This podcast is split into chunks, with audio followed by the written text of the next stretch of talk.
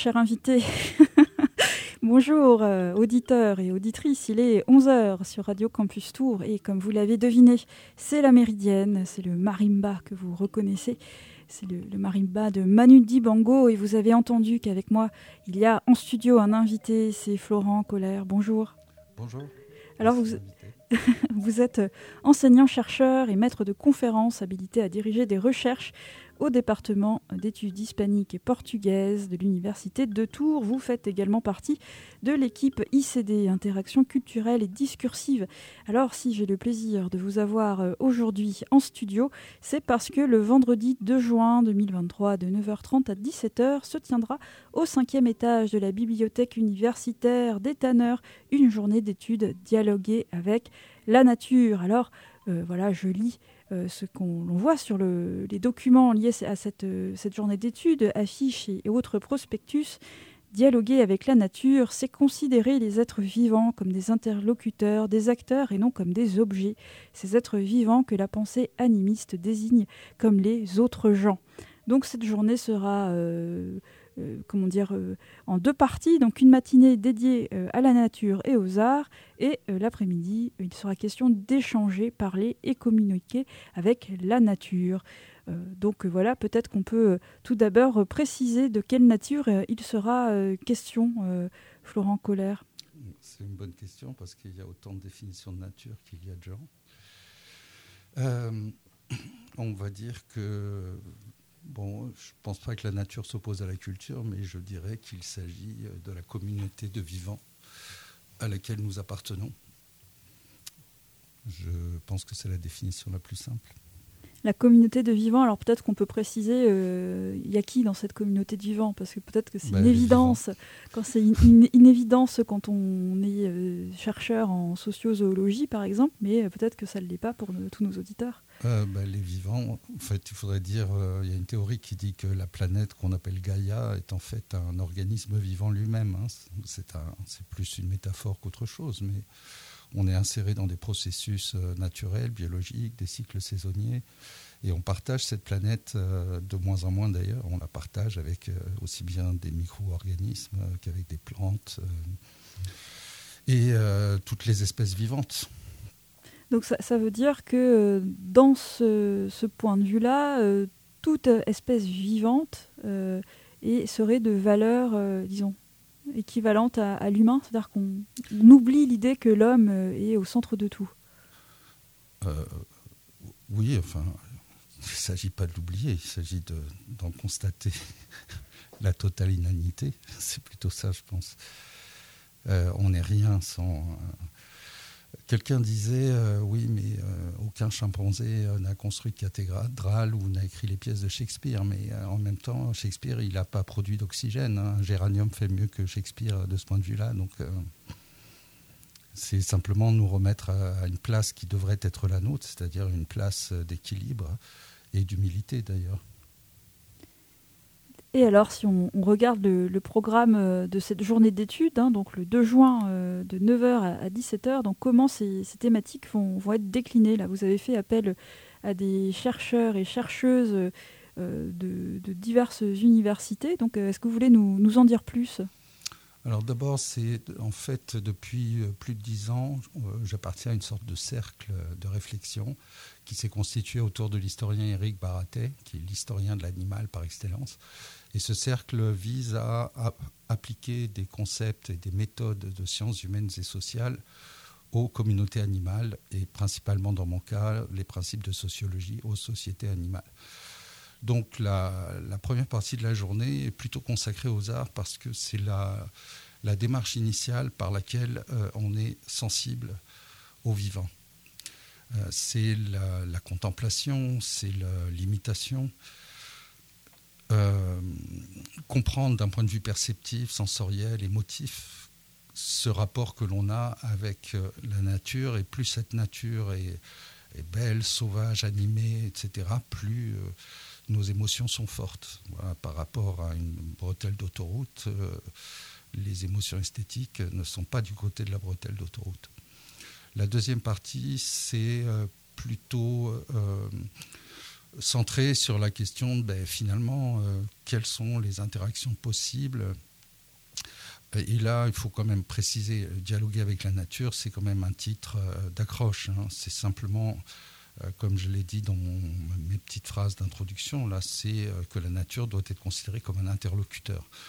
Au sens propre, par exemple, lorsqu'on dialogue avec des baleines à bosse, et puis dans un sens euh, plus subtil, c'est-à-dire lorsque, par exemple, on, se rend compte que la vie de son jardin, eh bien, on en fait partie et que aussi bien on tient compte des mésanges que les mésanges tiennent compte de nous et qu'en fin de compte, on est dans une situation de, voisinage dans laquelle on partage un espace avec des êtres vivants et un espace, familier chargé d'affect. Donc c'est plutôt la deuxième partie de la journée. Euh, j'attire notamment l'attention sur euh, la, contribution de Clotilde Moreau sur Len Howard parce qu'elle m'a fait découvrir cet auteur, cet ornithologue euh, anglaise qui s'est installée dans un cottage et qui a vécu avec les oiseaux, avec ces oiseaux. Je ne sais pas comment il a fait, hein, mais les mésanges venaient dormir dans son lit, euh, les merles, elle observait les merles, elle appelait tous les oiseaux par un prénom, et elle les a observés au fil des années, euh, voilà, en considérant réellement qu'elle formait communauté avec euh, ces oiseaux. Voilà, donc cette intervention-là, elle est à 16h15 très précisément. Échanger avec les oiseaux à l'échelle d'un cottage. Donc c'est Clotilde Moreau, Université de Rouen. Euh, et donc vous avez mentionné aussi dialoguer avec une baleine à bosse. Donc ça c'est Fabienne Delfour qui interviendra euh, à 14h45 très précisément. mais là il faut que je dise, il faut que j'invite tout le monde à... Il faut que je cite tout le monde à ce moment-là. Ah bah oui, mais je le fais exprès. D'accord. Bien, comme j'ai dit, la première partie de la journée, elle est autour de la nature et de, euh, et de l'art. Hein. Principalement sur euh, ben, Geneviève Guettem, sur la production d'un poème euh, quasiment arborescent. Euh, Cécile Chapon sur le monde parallèle entre la grande exploitation coloniale et les esclaves fugitifs qui, eux, doivent se cantonner à des zones justement sauvages. Au Brésil, c'est là que beaucoup d'entre eux ont, ont, vécu avec des Indiens ou ont formé des communautés en binôme et puis euh, Myriam White, qui s'intéresse notamment à Sylvain Tesson et sa fameuse Panthère des Neiges. Mais euh, je me souviens, euh, Sylvain Tesson avait écrit un livre qui s'appelait Dans les forêts de Sibérie, où il a passé je ne sais pas combien de temps près du lac Baïkal, dans une cabane isolée. Et sur la fin du livre, on le voit dialoguer avec une mésange, tellement sa solitude est prégnante. Et, et épouvantable. Et voilà, c'est découvrir qu'en fait, la, la, mésange a un très bon interlocuteur. Euh, donc là, Cécile Chapon, c'est la, la Jamaïque. Euh, et puis, ensuite, euh, j'ai, en fait, ce qui se passe, c'est que là, j'ai pas les interventions dans l'ordre. Laurent Nagle, oui. Laurent Nagle montre toutes les manières qu'ont les humains de communiquer avec les, animaux. Hein. Ça peut passer du gorille coco à des choses beaucoup plus subtiles, évidemment. Fabienne Delfour dialoguer avec une baleine à bosse. C'est euh, dans le domaine de la bioacoustique se font beaucoup de choses très intéressantes aujourd'hui.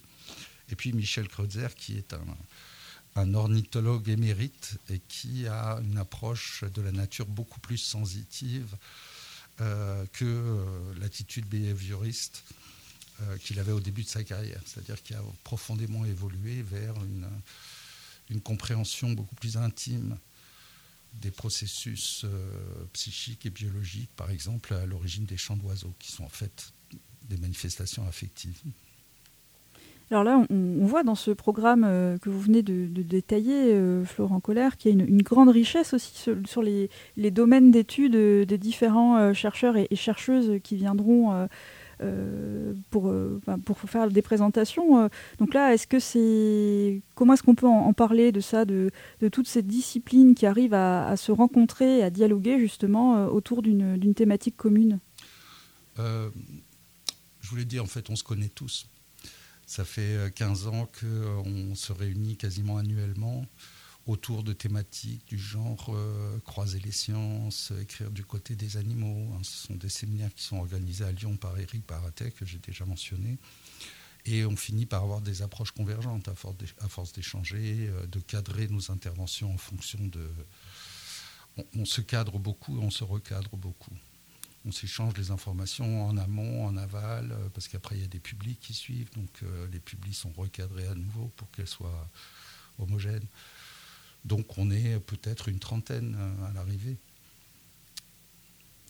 Ce que, ce que je voulais dire, c'est euh, peut-être pour les personnes extérieures euh, à, cet environnement de, recherche, c'est peut-être pas évident de voir que des chercheurs qui travaillent par exemple sur la cognition peuvent aussi être sur le même événement que des, chercheurs qui sont plutôt sur la littérature. Ça peut sembler très éloigné.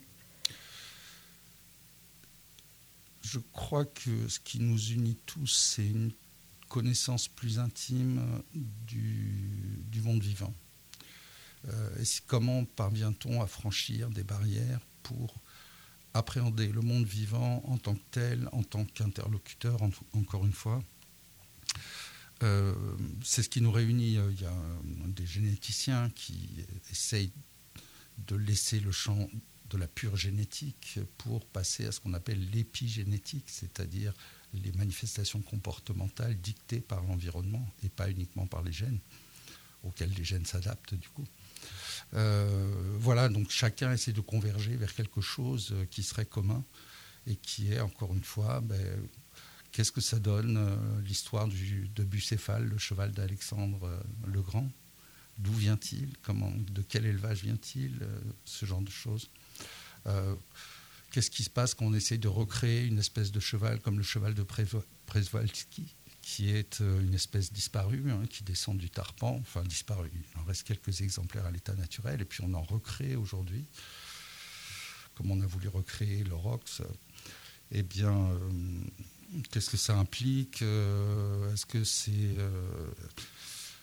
c'est vaste comme programme, vous comprenez, mais pour prendre Eric Baratet, qui est le fil conducteur et un peu le chef d'orchestre, eh bien lui s'est intéressé à l'histoire appliquée aux animaux, c'est-à-dire l'histoire d'animaux particuliers comme la girafe Zarafa, qui a été invitée, enfin invitée, qui, a été offerte par je ne sais quel négus euh, à, la ménagerie du Jardin des Plantes au XVIIIe siècle, je crois.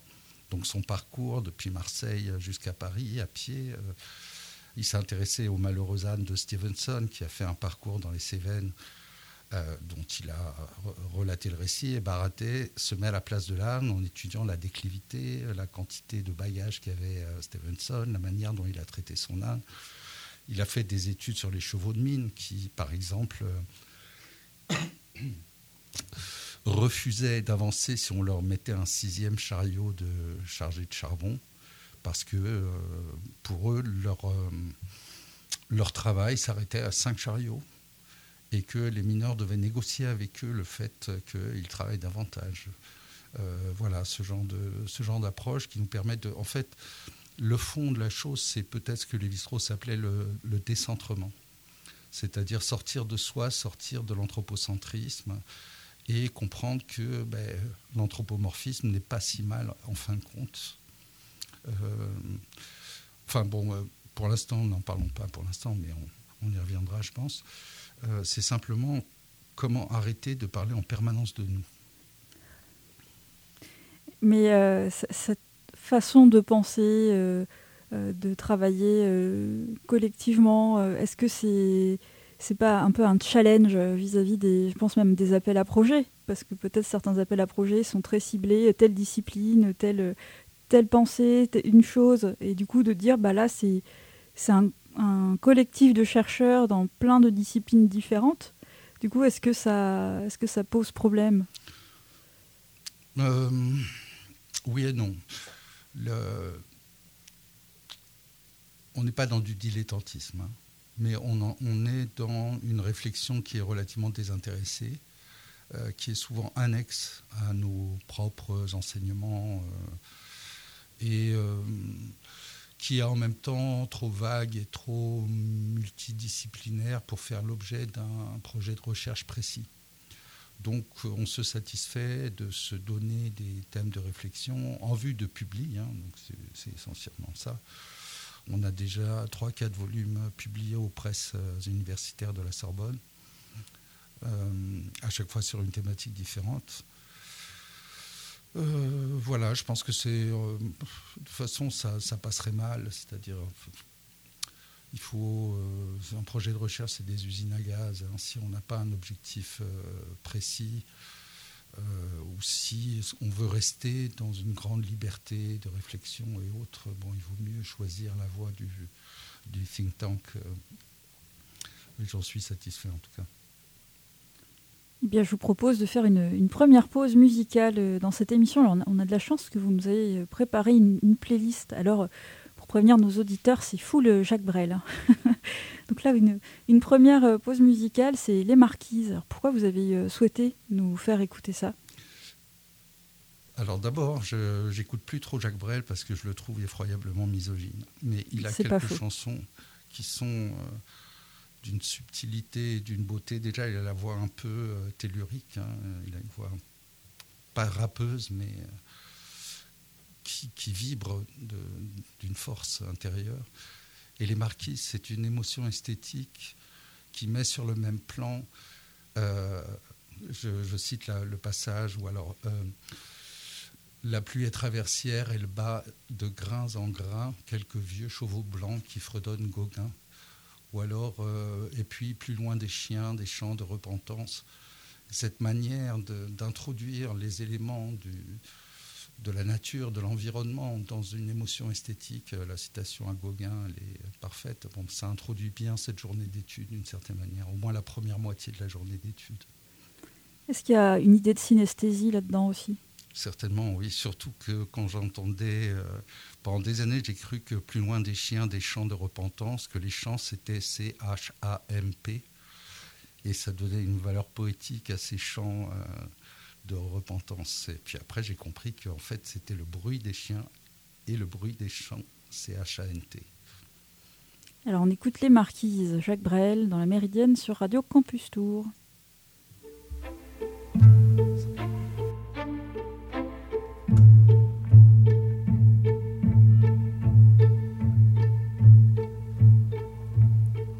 Il parle de la mort comme tu parles d'un fruit.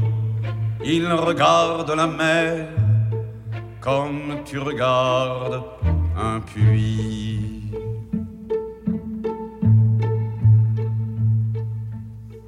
Les femmes sont lascives au soleil redouté, et s'il n'y a pas d'hiver, cela n'est pas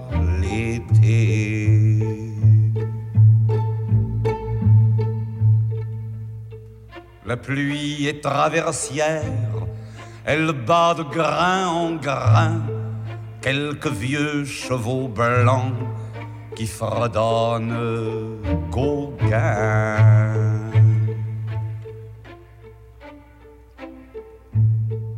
Et par manque de brise, le temps s'immobilise aux marquises.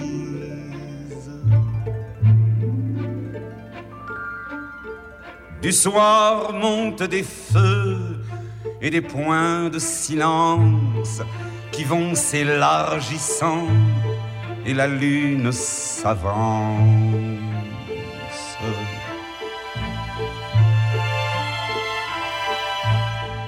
Et la mer se déchire, infiniment brisée par des rochers qui prirent des prénoms affolés. Et puis, plus loin des chiens, des chants de repentance, et quelques pas de deux, et quelques pas de danse.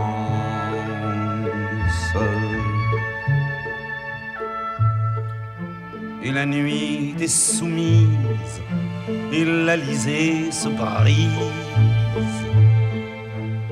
aux marquises.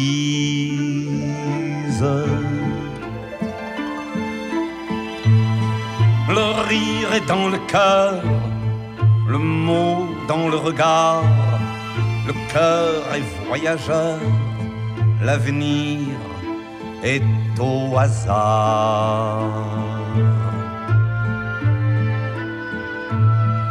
Et passe des cocotiers qui écrivent des chants d'amour que les sœurs d'alentour ignorent d'ignorer.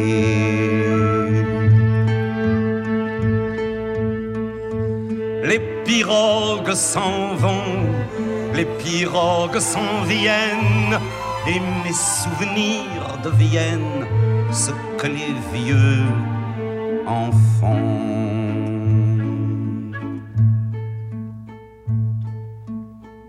Veux-tu que je te dise, gémir n'est pas de mise aux marquises.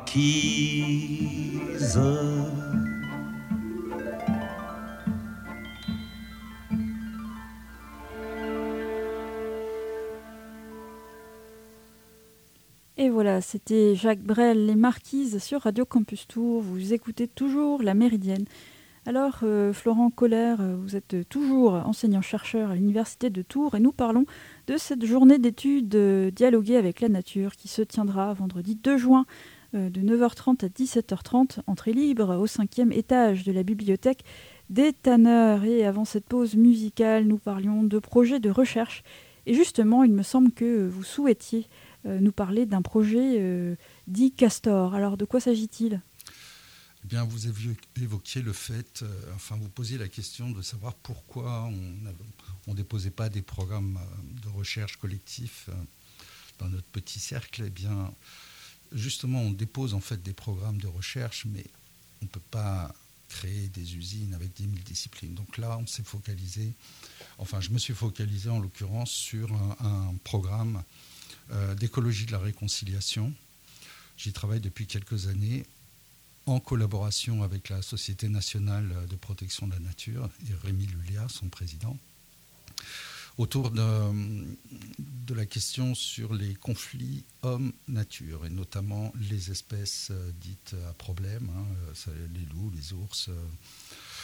Bon, aujourd'hui, tout est à peu près un problème pour les humains. Hein. Le moindre frelon, euh, c'est à exterminer. Donc, euh, alors le castor est un animal a priori sympathique, sauf que quand il s'installe dans des villages qui sont parcourus de petits bras d'eau, dans la Loire, ils n'ont pas d'impact, hein, mais euh, s'ils construisent des barrages, ça, inonde les jardins, ils abattent un certain nombre d'arbres pour faire leurs barrages au début. Et puis, évidemment, se nourrissant d'écorce, ils ont tendance à boulotter les pommiers, les fruitiers, donc il y a des, euh, conflits, des situations d'insatisfaction qui peuvent aboutir à, des, du braconnage, à des empoisonnements, à la destruction des barrages à la tractopelle. Or, les castors sont protégés assez strictement par la loi. Et lorsque l'Office français de la biodiversité intervient pour régler les conflits, il le fait souvent de manière qui est assez mal perçue par les gens parce que ça consiste en rappel à la loi et ça tend à, euh, à faire de la politique environnementale une contrainte permanente pesant sur les citoyens. L'écologie de la réconciliation, c'est une approche qui euh, entérine le fait que les humains, l'emprise humaine sur, euh, sur la nature, en termes spatial notamment, hein, l'espace, est telle qu'il faut que les humains se sentent investis de responsabilité à son égard responsabilité pas pénale, mais au sens où on se sent responsable d'un enfant, par exemple.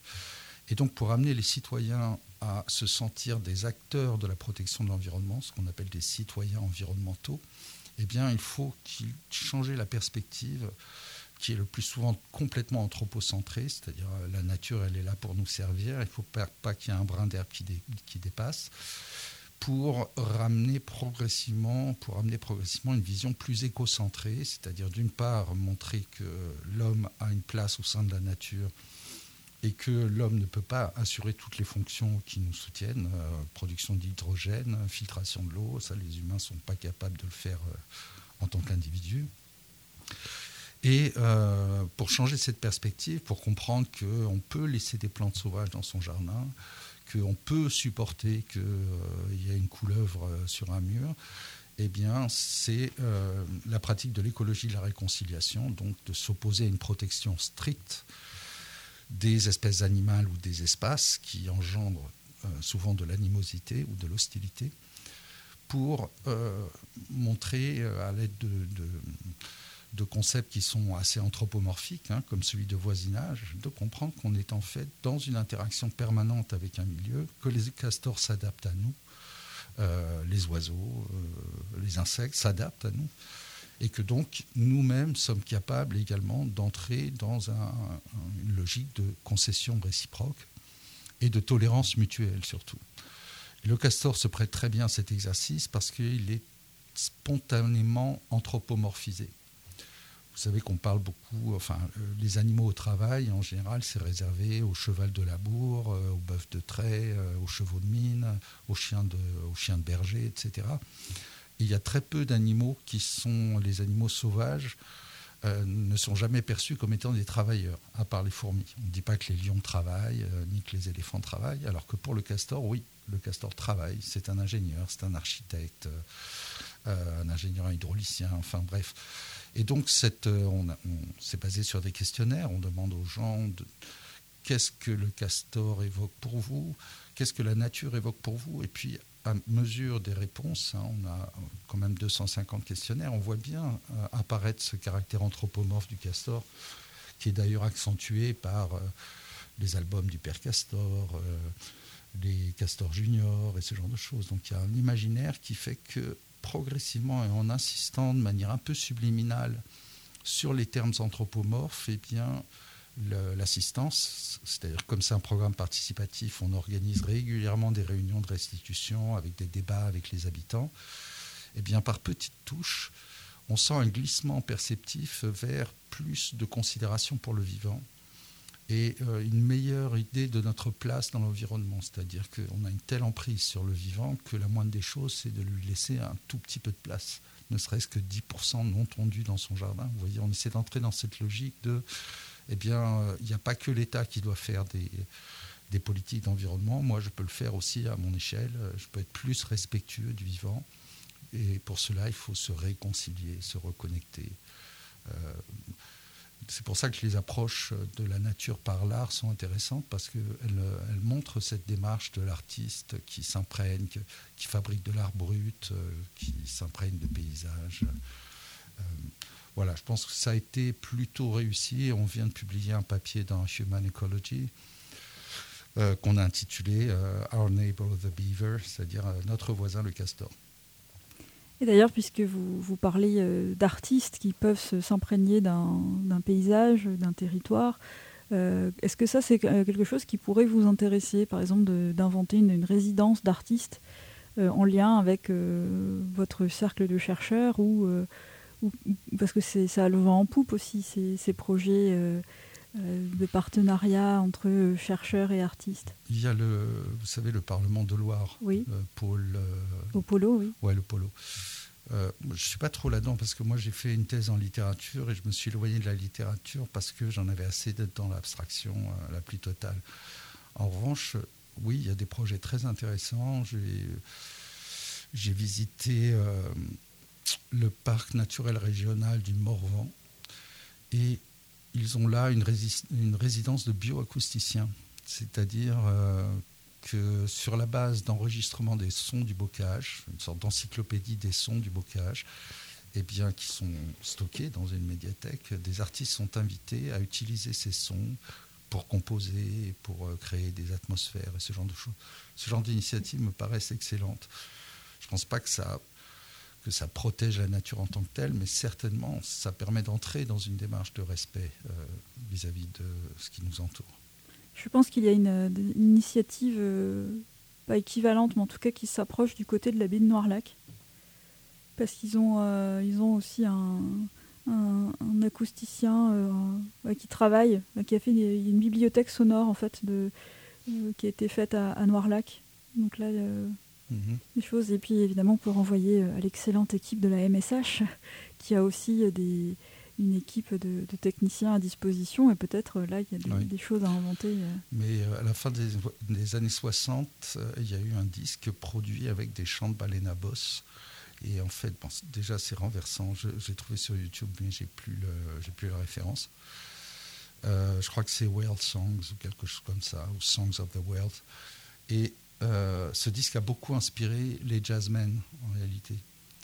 Et à, l'entendre, en fait, c'est complètement époustouflant quand on en écoute une heure. Les variations euh, sont extraordinaires.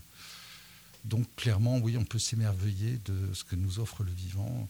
Si on était plus olfactif, euh, je pense qu'on serait encore plus émerveillé par, par les odeurs de la nature.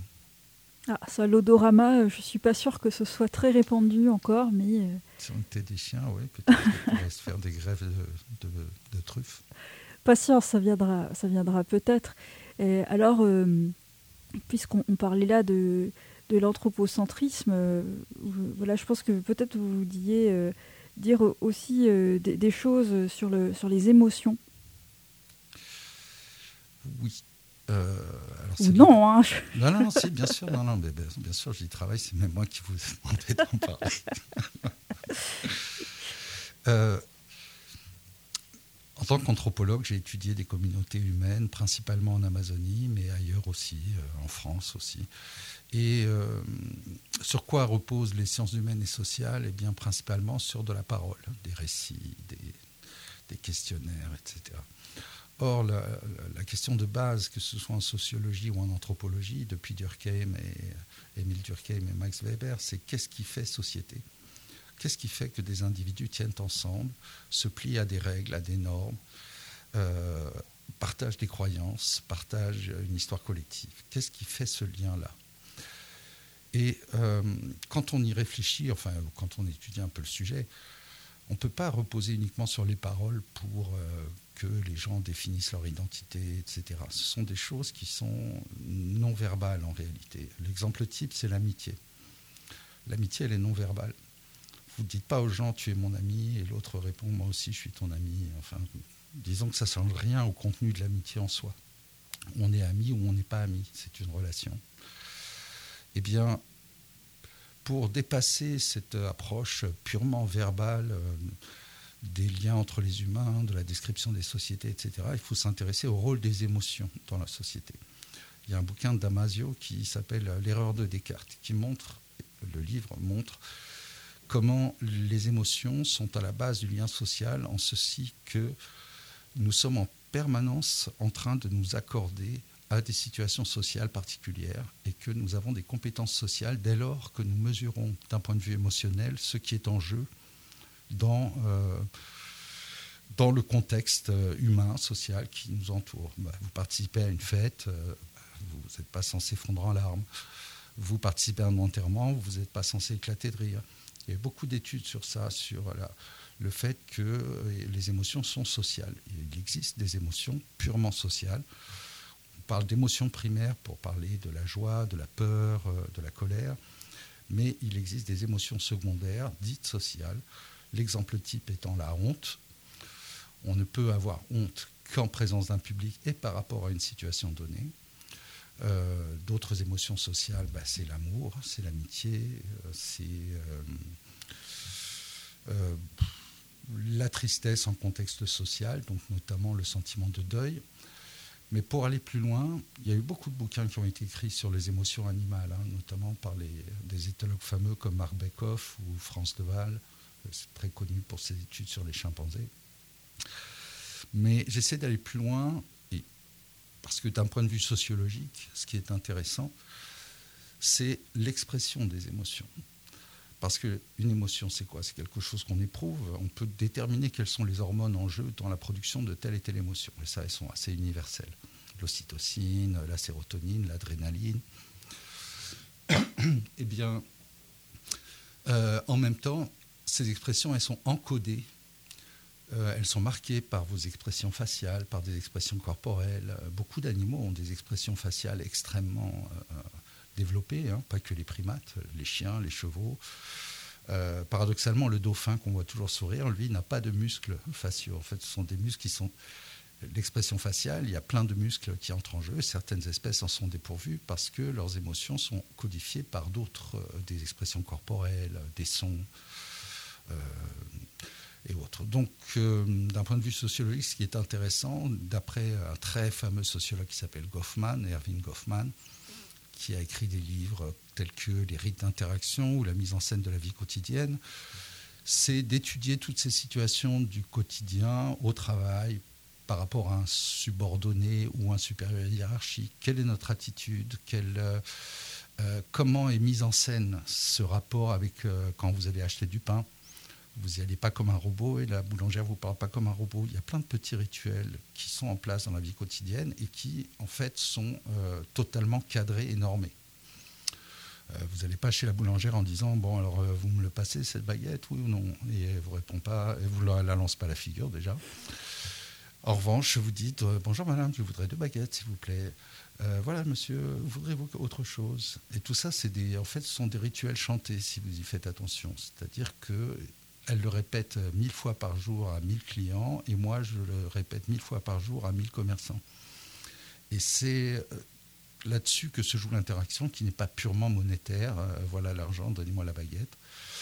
bon, c'est un exemple que j'ai un peu développé, mais cette approche par l'expression de l'émotion est d'autant plus intéressante que l'émotion peut être feinte. Euh, dans un contexte social, comme je vous l'ai dit, dans un enterrement, vous prenez un air contrit, quel que soit le rapport que vous avez avec la personne décédée. Vous êtes là plutôt, non pas pour le défunt lui-même, que pour vos liens avec euh, sa famille, son entourage, euh, ou parce que c'était, vous étiez dans le milieu professionnel, ce genre de choses. Et donc, c'est ça qui fait le social en réalité l'amour est tout à fait est tout à fait exemplaire de cette, euh, de cette communication non verbale. On y met des mots dans l'amour. Euh, il y a mille chansons d'amour et vous, êtes d'accord que ça n'épuise pas l'amour qu'on peut éprouver. Et je ne sais pas si vous voulez que je vous donne une anecdote ou si vous préférez. Mais oui, oui, oui, n'hésitez pas. C'est une anecdote que je dit très souvent parce que ça a été une révélation. J'avais une vingtaine d'années, j'habitais à Paris euh, dans un appartement sur cour. Et comme c'était l'été, toutes les fenêtres étaient ouvertes. Et le voisin du dessous, qui était euh, américain, états-unien si vous voulez, euh, recevait une jeune française à dîner. Donc c'était manifestement la première fois qu'ils dînaient ensemble et j'entendais tout. Et la conversation. Vous entendiez ou vous écoutiez? je crois que j'écoutais parce que c'était intéressant. On voyait bien que quelque chose euh, allait se, jouer là. Sauf que la conversation portait sur la démocratie en Amérique. Donc Tocqueville, euh, quelle est la différence entre la démocratie euh, française et américaine, quels sont les mécanismes? Bref, a priori une conversation sérieuse. Sauf que le malheureux américain parlait pas très bien le français, donc il avait plus de mal à énoncer ses idées, et la jeune fille jouait avec lui, se moquait de lui. Et à un moment, il s'est énervé en disant Bon, puisque tu connais si bien la démocratie en Amérique, euh, tu as qu'à me dire ce que c'est. Et elle a répondu Mais qu'est-ce que tu veux que je te dise? Que tu es le plus beau, le plus intelligent? Et sa voix s'est radoucie. Elle a dit Je peux le dire si tu veux. Et là, j'ai compris que la démocratie en Amérique n'avait strictement rien à voir avec la relation d'amour qui était en train de se nouer. Et euh, c'est la même chose en amitié. C'est euh, le, discours amoureux, c'est quoi? C'est simplement une sorte l'équivalent d'une expression corporelle euh, de roucouler ou faire autre chose. Alors peut-être qu'il est très élaboré chez nous, mais enfin bon, comme on ne connaît pas tout, tout, le reste des vivants, on n'en sait rien. Mais c'est simplement pour vous dire que la parole n'est rien par rapport à des choses qui sont cruciales dans nos vies, et que la parole n'est qu'un moyen de l'exprimer comme des autres. Et la danse, on y reviendra parce que j'ai choisi une chanson de Brel après, est l'exemple type de communication sans parole qui vise à mettre les corps en harmonie. Et à partir de là, en général, euh, si euh, on a bien dansé, on est heureux d'avoir dansé, en général, ça peut déboucher sur quelque chose. Euh, on peut conclure, comme dirait Jean-Claude Duss, mais est-ce qu'on est anthropologue 24 heures sur 24 C'est-à-dire que là, vous vous donnez un exemple d'une conversation que vous avez entendue ou, ou, écoutée. Mais est-ce que ça veut dire que quand on est anthropologue, on est constamment dans ce flux de, d'intérêt, de pensée pour le, monde qui entoure? Ou est-ce qu'on arrive à, mettre son, observation sur pause Alors je me souviens que quand j'étais en troisième, j'avais écrit un long texte théorique sur les rapports de domination au sein du groupe. Donc, euh, j'étais pas, pas, c'est juste euh, en récapitulant des scènes, bah, c'est déjà euh, accorder de l'importance aux scènes. en anthropologie, on travaille beaucoup la mémoire, aussi bien pour les discours que pour les observations. Parce qu'on est obligé de restituer après le soir dans sa chambrette, on écrit dans son carnet, enfin, ou dans son hamac en l'occurrence, plus souvent. on écrit ce qu'on a vu dans la journée, ce qu'on a entendu, et il faut être capable de reconstituer de mémoire. Et puis, euh, c'est une curiosité. Hein. Mon père n'était pas anthropologue, mais euh, quand il prenait un taxi, il avait des conversations d'une heure avec le chauffeur pour savoir comment il vivait, euh, ce qu'il pensait de telle ou telle chose. Bah, je sais pas, c'est être curieux. Et je suis aussi curieux bah, de voir des mésanges qui jouent, un petit chouka qui, qui change complètement d'attitude envers nous parce qu'on l'a sauvé, ou ce genre de choses. Ben, voilà, je suis curieux. Voilà, c'est le principe de la recherche scientifique, il me semble. Voilà, donc euh, curiosité, euh, c'est bien pour les chercheurs ou journalistes, et euh, avis aux hypermnésiques peut-être, là, peut-être que anthropologue, c'est pour eux. Écoutons donc Jacques Brel, la valse Hamilton, on est toujours dans la Méridienne sur Radio Campus Tour.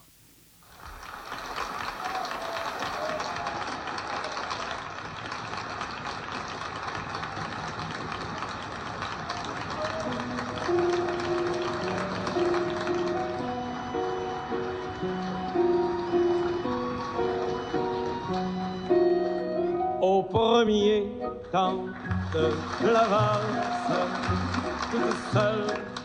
tu souris déjà au premier temps de la valse. Je suis seul, mais je t'aperçois. Paris qui bat la mesure, Paris qui mesure notre émoi.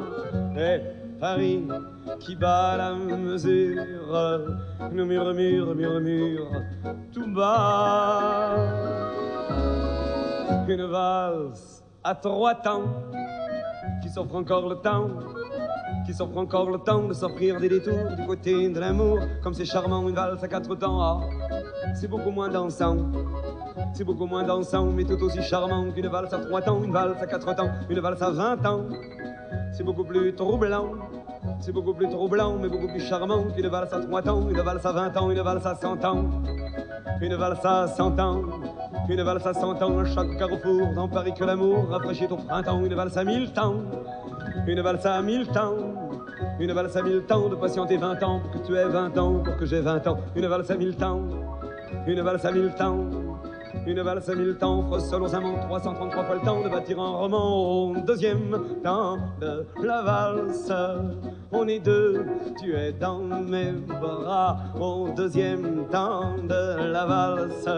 Nous comptons tous les deux, une, deux, trois, et Paris qui bat la mesure, Paris qui mesure notre émoi, et Paris qui bat la mesure, nous fredonne, fredonne déjà.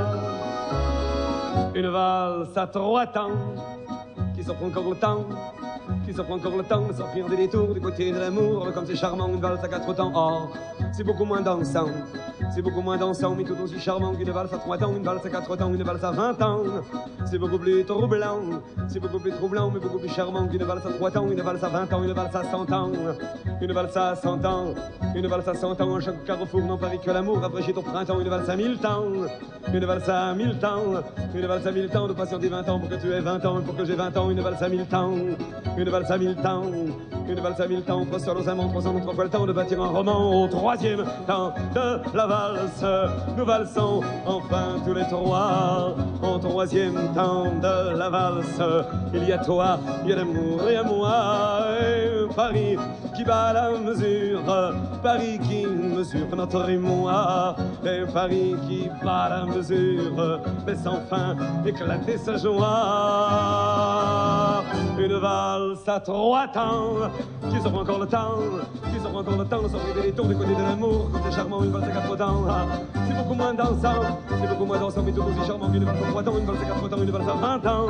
C'est beaucoup plus troublant, c'est beaucoup plus troublant, mais beaucoup plus charmant qu'une valse à trois temps, une valse à vingt ans, une valse à cent ans, une valse à cent ans, une valse à cent ans, à chaque carrefour n'en parle que l'amour, après chez ton printemps, une valse à mille temps, une valse à mille temps, une valse à mille temps, de passant des vingt ans, pour que tu aies vingt ans, pour que j'ai vingt ans, une valse à mille temps, une valse à mille temps, une valse à mille temps, François nous avons François nous pas le temps de bâtir un roman, la la la la la la la la la la la Et voilà, c'était Jacques Brel sur Radio Campus Tour, la valse à mille temps. Alors je, je me tourne vers no- notre invité, puisque c'est vous, euh, Florent Collère, qui avez choisi cette, euh, cette pause musicale. Alors qu'est-ce que vous aimeriez euh, euh, en dire de cette valse à mille temps J'ai beaucoup pratiqué le, le tango, hein. j'en ai fait plus de dix ans. Et euh, l'intérêt de cette valse à mille temps, c'est qu'elle euh, explicite ce que j'expliquais à propos du discours amoureux. C'est-à-dire que la chanson a des paroles, mais que ce qui est décrit, c'est une approche progressive avec euh, je suis seul, je te vois déjà, mais je t'aperçois. Ensuite, on est deux, tu es dans mes bras. Et puis après, il y, y a toi, il y a l'amour et il y a moi. Et tout ça, c'est un rapprochement par la danse dans lequel aucune parole n'est échangée. Et euh, l'amour, c'est quoi? C'est du lien social qui n'a pas besoin de paroles pour s'exprimer. Voilà, bon, alors nous n'allons pas euh, enchaîner sur les fragments d'un discours euh, amoureux, mais on va plutôt revenir sur, sur la, Loire, le Parlement de Loire, parce que vous, l'évoquiez euh, tout à l'heure, donc au, passage, on peut rappeler à, nos auditeurs euh, qu'il y a un livre euh, qui est proposé par Camille de Toledo qui s'appelle Le fleuve qui voulait écrire, donc qui rassemble les auditions du, Parlement de Loire. Je crois que vous, vouliez revenir sur ce, sur ce Parlement de Loire. Oui, pour revenir au début de notre émission, hein, sur cette idée de dialoguer avec la nature, la nature comme interlocuteur. Et le Parlement de Loire a cette démarche intéressante, indépendamment de son association avec des artistes, une mise en scène esthétique de la Loire et autres, par le fait que euh, il y a aussi une volonté de faire de la Loire ou d'accorder à la Loire la personnalité juridique. Dans le droit français, c'est à peu près euh, impossible. hein. Notre droit est un droit dérivé de, de l'humanisme de la Révolution française. Mais beaucoup de pays, je citerai euh, le Pakistan, l'Inde, la Nouvelle-Zélande, euh, l'Équateur ou autres, ont décidé d'accorder à certaines entités naturelles une euh, personnalité jur- juridique, c'est-à-dire les reconnaître comme étant des personnes morales. Euh, Qu'est-ce que ça veut dire? Ça veut dire tout simplement qu'en tant que personne morale, ayant la personnalité juridique, eh bien, elles ont le droit d'être représentées par un avocat. Et c'est essentiel parce que nous, depuis des générations, on a inventé la personnalité juridique pour des entreprises, pour des entités euh, d'éducation. C'est-à-dire que quand je signe un contrat, je le signe avec l'université de Tours et pas avec tel et tel individu. Donc nous, on peut parfaitement admettre que des entités naturelles, comme un fleuve ou autre, puissent également être représentées puisqu'il a des intérêts. L'intérêt principal étant de ne pas mourir. Euh, c'est ce qu'a fait la Nouvelle-Zélande. L'approche de la Nouvelle-Zélande est intéressante parce que de très nombreux pays ont reconnu à des populations indigènes le droit de vivre selon leurs us et coutumes dans des espaces qui leur sont attribués. Ça, c'est la, la pratique des, territoires amérindiens au Brésil, euh, des réserves indiennes aux États-Unis, bon, un peu partout où il y a des populations indigènes, on détermine des territoires permettant à ces indigènes, s'ils le souhaitent, de, euh, de, vivre selon leurs propres traditions, rituels, pratiques, euh, etc. La, la Nouvelle-Zélande a adopté la posture inverse, mais ça partait d'une revendication de population euh, traditionnelle maori, c'est-à-dire de donner un, une personnalité juridique à l'espace considéré.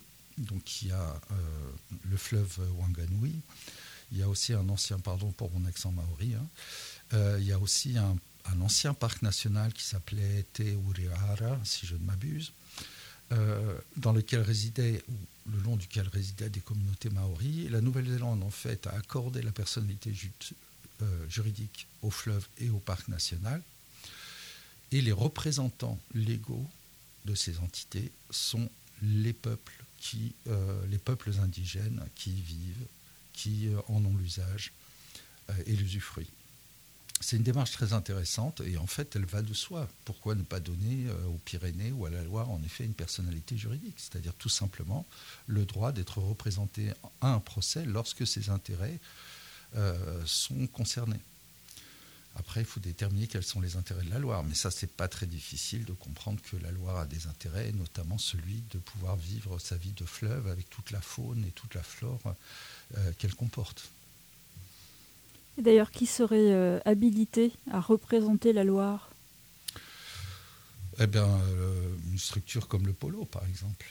Euh, ou alors une association environnementale ou, des cabinets d'avocats spécialisés ou, qui seraient saisis par une association et qui, dès lors, défendraient les intérêts du fleuve ou d'une espèce, par exemple les intérêts des blaireaux. Euh, qui sont déterrés et massacrés euh, au nid de manière abominable. Et ce sont des associations qui portent plainte. Le Conseil d'État casse les arrêtés préfectoraux qui autorisent la vénerie sous terre. Malheureusement, le Conseil d'État les casse quand 800 euh, blaireaux ont déjà été massacrés à coups de pelle.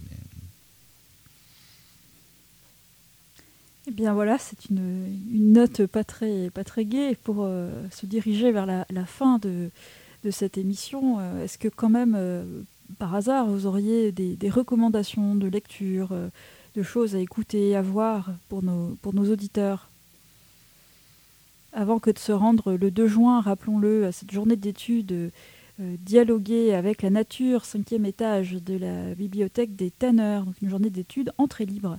Et on retrouve tout le programme en ligne sur le site de la MSH. Mais d'ici là, peut-être que vous avez des, des choses à, recommander à nos auditeurs. Donc déjà, ce, vinyle sur les, champs de baleines, pourquoi pas? Oui, ça, bien sûr, je regrette de ne pas me rappeler le titre exact.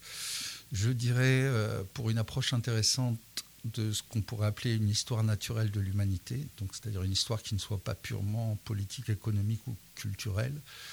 Une histoire naturelle, je recommanderais la lecture de Jared Diamond, euh, Collapse, mais qui en français a été traduit par effondrement, comment les sociétés décident ou non de leur propre survie et qui montre comment euh, une société humaine ne peut pas survivre à la destruction de son environnement. Exemple, le croissant fertile en Mésopotamie, qui à force d'irrigation, c'était le grenier euh, à blé de l'univers, hein, qui à force d'irrigation euh, a fait remonter le sel qui était situé en profondeur. Et qu'est-ce qu'on a? Ben Maintenant, on a des déserts à perte de vue.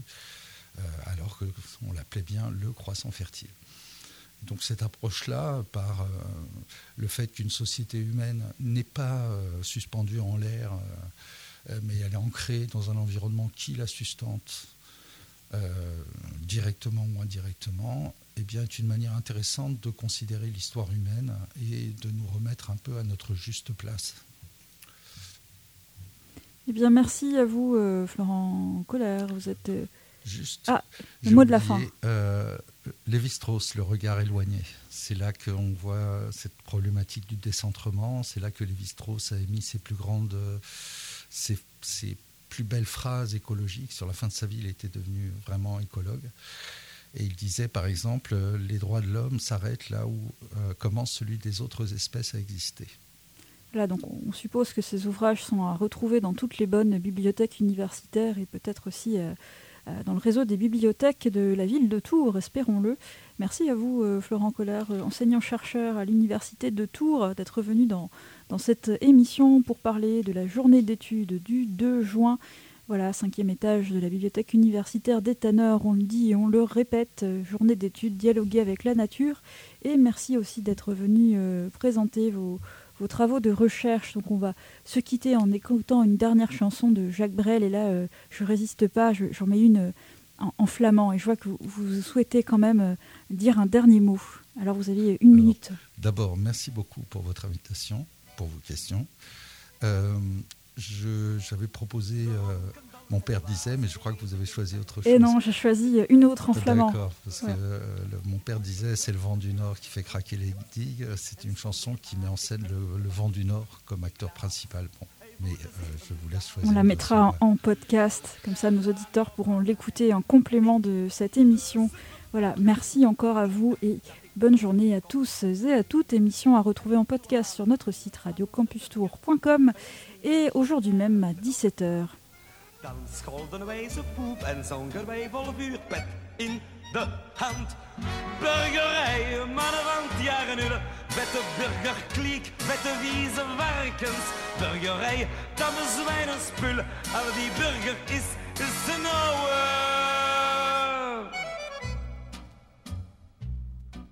Dronken, dollend dwaas, beet ik in mijn bier, bij de dikke Sjaan uit de mond verland.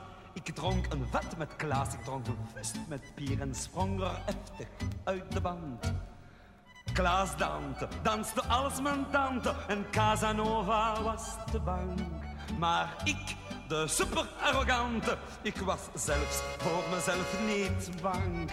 En om twaalf uur, als de burgertroep huis ging uit Hotel de Goud verzand, dan scholden wij zo poep en zongen wij vol vuur pet in de handburgerij. Maar de jaren in de wette burgerkliek, wette vieze varkensburgerij. Dat is weinig spullen al wie burger is, Snowam.